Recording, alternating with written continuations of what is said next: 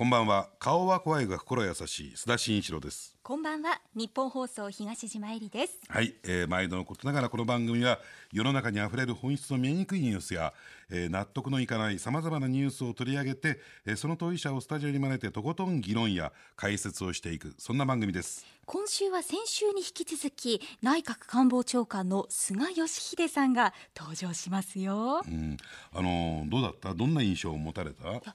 テレビで拝見するお姿って、うん、やっぱりこう締まった表情が多いですよね。俺？違いますよ。違いますよ。怖いけど。菅さんね。はい菅さんね。はい。菅さんと須田さんですからね、今日はね、菅さんの方なんですが、いや。お会いするとねとても柔和な方で優しい感じだよねイメージがまたちょっと変わったんですよね、だからそういった点でどうなんだろうねやっぱりその報道ってこう切り取ってねむしろもしかすると意図的にそういった厳しいとか嫌なね、タイプだなと思わせるようなところを切り取って、えー、流すからそういう受け止め方をしてるんだろうけどもやっぱり一定程度の時間を取って話を聞いてみると、うん、非常にこうなんていうかな優しい、えー、それでいて、えーまあ、しっかり芯の通ったっていうところが伝わってくるんじゃないかなと思いますけどね。うんね柔和な菅さんですけれども須田さんも今日も厳しく言ってくださいね。うん今日ねちょっとね聞きたいことが一つあるんだ。なんだろうちょっとプライベートなことなんですけどねさあ須田慎一郎のニュースアウトサイダーこの後6時30分までお付き合いください。それではご紹介します。本日のお客様は内閣官房長官の菅義偉さんです。はいこんばんは。よろしくお願いします。こちらこそよろしくどうぞお願い申し上げます。よろしくお願いいたします。では菅さんのプロフィールをご紹介させていただきます、はい。菅さんは1948年秋田県湯沢市のご出身です。法政大学をご卒業後議員秘書横浜市議会議員を務めた後1996年衆議院議員に初当選2012年第二次安倍内閣で官房長官に就任して2016年以来在職日数歴代トップを更新し続けていらっしゃいます。はい。あのー、9月にですねいよいよ自民党の総裁選と、え、いうビッグイベントがあるんですけれども、どうでしょう、参戦実現の見込みというのは、どのぐらいなんでしょうか？まあ、総理がまだ出馬表明してませんから 国会終わったからって言ってますから、えー、えー、私が発言するのはここは控えたいと思いますけども、えー、ただ昨年のですね、衆議院選挙で、えー、私ども3回連続して、過半数を大きく上回ったというのは、一人の総理大臣として安倍総裁がこれ初めてなんです、はい、自民党総裁3回勝ったというのは、はい、あそういう意味ではあの非常に大きいんじゃないでしょうかね。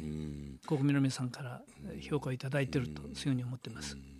国政選挙は参議院選挙を含めて負けなしなんですよね。国会対象ですよ、えー、で対象圧勝ですからね、はい。まあ、それを考えれば、それを見てみれば、9月の総裁選がどういう方向に向かって進んでいくのがおのずと明らかだということでよろしいんでしょうか？まず私の口から言いませんけれども あの国民の皆さんはですね、えー、えー、そうした評価で、えー、昨年のこれ10月の選挙ですね勝たせていただいたんじゃないでしょうか。うあのどうなんですか？菅さんから見て安倍総理ってどういう人なんでしょうか？怒鳴られたりすることあるんですか？いや全然。非常に懐の深いというんですかね、それと私あの安倍総理あこの人を、まあ、将来総理大臣にしたいなと思ったのは、当選2回だったと思うんですけども、非常に初めて、えー、会っていろんな話をした時に、大局観国家観になる人だなと思いましたよね。北朝鮮のマンギョンボウが、ってありましたよね。はいはいありましたありましたあの船を私は先頭になって止める法律作るとやってたんですよ。執行部はなかなかうんと言わなかったんですけど、はいはい、議員立法であるとかですね、ええその時に官房副長官で応援してくれたんですよね。あそうなんですか、えその時にそう思いましたよね。そういった点で言うと、あのちょっとこついでながらこれも聞いておきたいんですけども、なんか一部報道ではね、あのなんか麻生さんとの関係がぎくしゃくしているように書かれてるのもちらちらよく見るんですがよく書かれてますね。麻生さんとの関係どうなんですか？それは全くないです。ないですか、えー、あのそういう意味で非常に、えー、ありがたいですよ、うん、思い当たる節ってあるんですなんか。いやそこは全くないですよね、うん、でもうついでながらもう一つ聞いて伺いたいんですけれども あの日銀総裁人事とこれどうなるんでしょうか？まだ早いんじゃないですか。早いですか？ただあのまあ黒田さんにはよくやっていただいてるというふうに思ってることは間違いないです。うん。あの異次元の金融緩和あの、はい方向性というのは間違いなかったと。はい、アベノミクス三本の矢の中でうん。まさにその今あ菅さん言われた、ええあそれはあのいうことだと思ってます。はい。あの再登板ってのはあるんですか？いやそこはわかりません。可能性総理も評価をしているということです。評価高いとはい、はいいうことですか。はいあのせっかくねその経済の話が出てるんでその経済関係でちょっとお話を伺いたいんですけれども、どうですか？安倍政権のあの目標と言ったらいいんですかね、えーとしてデフレ脱却っていうのがありますよね、はい。一番大きな目標として、はい。はい。もうそろそろもうデフレ脱却宣言って出てくるような気配ってのはないんですか、実はこれ約20年間デフレでしたよね。えしかし今の経済状況っていうのは、あー GDP はあー約50兆円ぐらい、この大きくなりましたよね。ええ税収も増えましたしね、税収は来年は59兆1000億、27年ぶりの高い水準なんですよ。で有効求人倍率も1.56でしょ。ええ。これも40数年ぶり、正規社員についても、ちょっと始まって以来1を超えて1.05までになってますよね。そういう意味でデフレではない状況まではようやくええ。こぎつけることができたと思ってるんです。ですからこの経済の好循環というものをですね、えー今年は確かなものにしてですね、えーそういう方向に持っていきたいというふうに思ってます。あのデフレ脱却を宣言するためになんかこう条件というのはあるんですか？これがクリアできたらとか、まあいろいろ言われてますけれども、え。ただデフレでない状況までなったということは皆さん肌で感じて、はいはい。えーいられるんじゃないでしょうかえね。うん。税収も実は国地を合わせて24兆円増えてるんですよ、このお5年間で。えええですからそういう客観的情勢の中では良くなってきているというふうに思いますよね。ただその一方で何かこう景気回復の実感が伴わない中でも中小零細企業、はい。この辺りの業績を見るとまだまだかなと思うんですがその辺りはどうなんでしょうね。ここはですねあのまだ実感が伴わないってこれ正直言って、えー言われますけど、しかし数字はみんな良くなってますよね。えバブルの時もそう言ってた人が多かったんじゃないでしょうかね。で数字的にあの都会だけでなくて、えー地方でも、お地価の上昇することがところが出始めてますよね。えはいうんうん、そういう意味で有効求人倍率も47都道府県すべて1を超えたのは今回初めてですからね、今までなかったですから。で特に大都市ばっかりだったんですが、まあ、これは観光バブルとも言われてるんですけどね。例えば石川県の金沢なんてのもここも有効求人倍率、えーとんでもない状況 2%, 2%を超えて、ね。2.0を超えてますし、え時給なんて2000超えですからね。あ。ええ。だからそういった点で言うと、まあ、全体がドーンといくわけじゃないけれどもやっぱりいいところがどんどんどんどん出てきてるってことは間違いないでしょうね。まあ、じゃあじゃあと聞き始めてきているんじゃないでしょうかね。えーちょっと少々ちょっとプライベートなこともですね、伺っていきたいんですけれども、それはやっぱり女性から聞いた方がなんか答えやすいんじゃないかなと思うんですけどもちょっと、えおー。見合いのこようなことを伺いますけれども、ええ。ご趣味は？私はですね、一番好きなのはあの渓流釣りなんです本当は、いや秋田はねまたいい沢があるんですよね。えーそうなんです沢。ええ。ところが秋田の人っていうのは網で全部取っちゃうからね。いやでも私は釣りをえー釣り大好きでしたね、ええ。ー、尺イワナっていうのは釣れる沢な釣りました、ええ。ーうん、そういう思い出もあります。あの北部の県北の方もいい沢がたくさんある。でしょうね。ごしょあの一緒に行きません？今度本当に。いや私人が入ったことない沢があるんですあー。私生まれ育ったところっていうのは、最初は村でえ町村合併で町になって、今市になってるんですけど、今でも熊が出るようなところなんですよね。それで春先になると雪解け水ってありますよね。えそれでイワナ釣りずっと沢登っていくわけですよ。それはあの何匹ということじゃなくて何眼目とかそういう数え方してましたね。やっぱ今でも今まあこの5年間は行かれてないでしょうけども政治家になってからは行かれました？それはあの言ってました。ええ懐かしかったです。ただ歩いてるだけでいいって感じしましたよね。じゃあもう官房長官辞められて、ね、一緒にその時間ができたらいい沢をご紹介しますんで、はいあのただどうなんですか？そういった意味で言うと今心安らぐことってありますか？なんかこれをやったらなんかなんか心の平穏を保てるようなことってのは。いやまず官房長官というよりも内閣というのはですね、政権といった方がいいのかもしれません。次から次っていろんなことが起きてくるのが政権だと思いますね。でそうするとじゃあほっとなんと気を緩めるなんていうシーンはないってことですか？ですからそういうもんだと思って対応していくということですよね。でただじゃあどうなんでしょう？普通の人だったらねお酒を飲む私も実は酒飲まないんですよ。あそうですか。ええで例えばじゃあ音楽とかっていかがですか？まあ、あんまり好きないですね。ないですか、はい 映画とかは？ないですね。ああまりないです。あまそれはよく読みに行きますよね。私は実はえ歩いてんです朝。であの約40分毎朝歩いてんです。え歩いてる最中っていうのはなんかどんなこと考えてるんですか？まあ、あの考えたり考えなかったりですけれども、まあ頭の中の整理するんですかね。うん、そこが一番だと思いますよね。あのよく総理ですと安倍さんですと、えーこんな本がいいとか、えーよく読まれているように思えるんですが、ええ。あの官房長官はいかがですか？なんかこうおすすめの本とか今愛読している本とかなんかありますか？私は観光今一生懸命やってまして、観光の本ですね。アトキンソンさんって。ああはいはい。デイビッド・アクええトさん、はい。彼の本っていうのはいいと思いますよね。日本がいかにですね、観光に恵まれている国なのか。うん。しかしそれを使ってないと。うん。それを使うようにしたら。まあフランスが今約8,400500万人来てるんです。はいはい日本は今年多分2850万だと思いますけども、そこのおフランスまで、えーと比べてもおかしくない、えー観光客をですね、えー誘致できる可能性があるということをよく言われてますよね。ただ最近の外国人観光客もなんかこう、えー方向性が変わってきましてね。昔はよく中国人が爆買いなんて買い物って言われてきましたけども、最近はなんかこう日本のものからことへって言ったらいいんですか？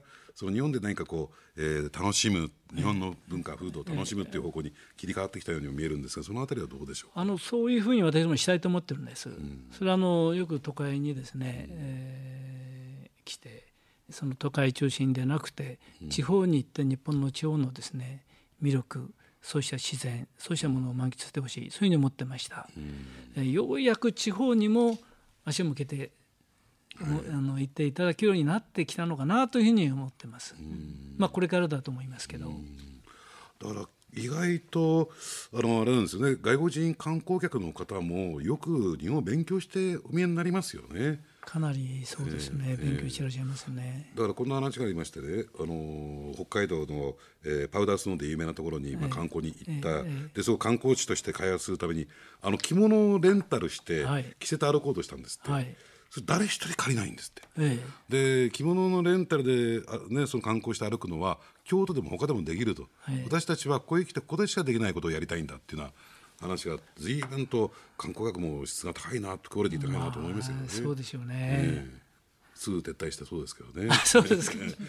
あのーそこで今度今年の2018年の課題っていうと安倍政権の課題っていうとどういった点が出てくるんでしょうか？安倍政権というのは非常に分かりやすい政権だって私よく申し上げてるんですけど、何をやるかということを明確に掲げて、その目的に向かって政治主導で改革意欲を持ってこの日本の国を前に進めていく政権だということを私申し上げてます。そういう意味で私たち今やらなきゃダメなのは選挙で約束をしたことですよね。あの昨年の10月の選挙で、えー勝たせていただいた。それはやはりこの経済を再生するということ、そして、えーまさに直面する課題としてですね、北朝鮮の核ミサイル、この脅威から国民の皆さんの安全安心を確保する、そしてまさにこのお消費税の近道をはい。開催してもらうという選挙で掲げました、人生100年時代に向けてですね、全世代型の社会保障、おこのことをですね去年、えー約束をしましたんで、えーそういう意味で、えーこの働き方あ改革ですね、えーそうしたことをしっかり行ってですね一億総括社会の社会を作るという目標に向かって私どもは進んでいくということが大事だと思いますね。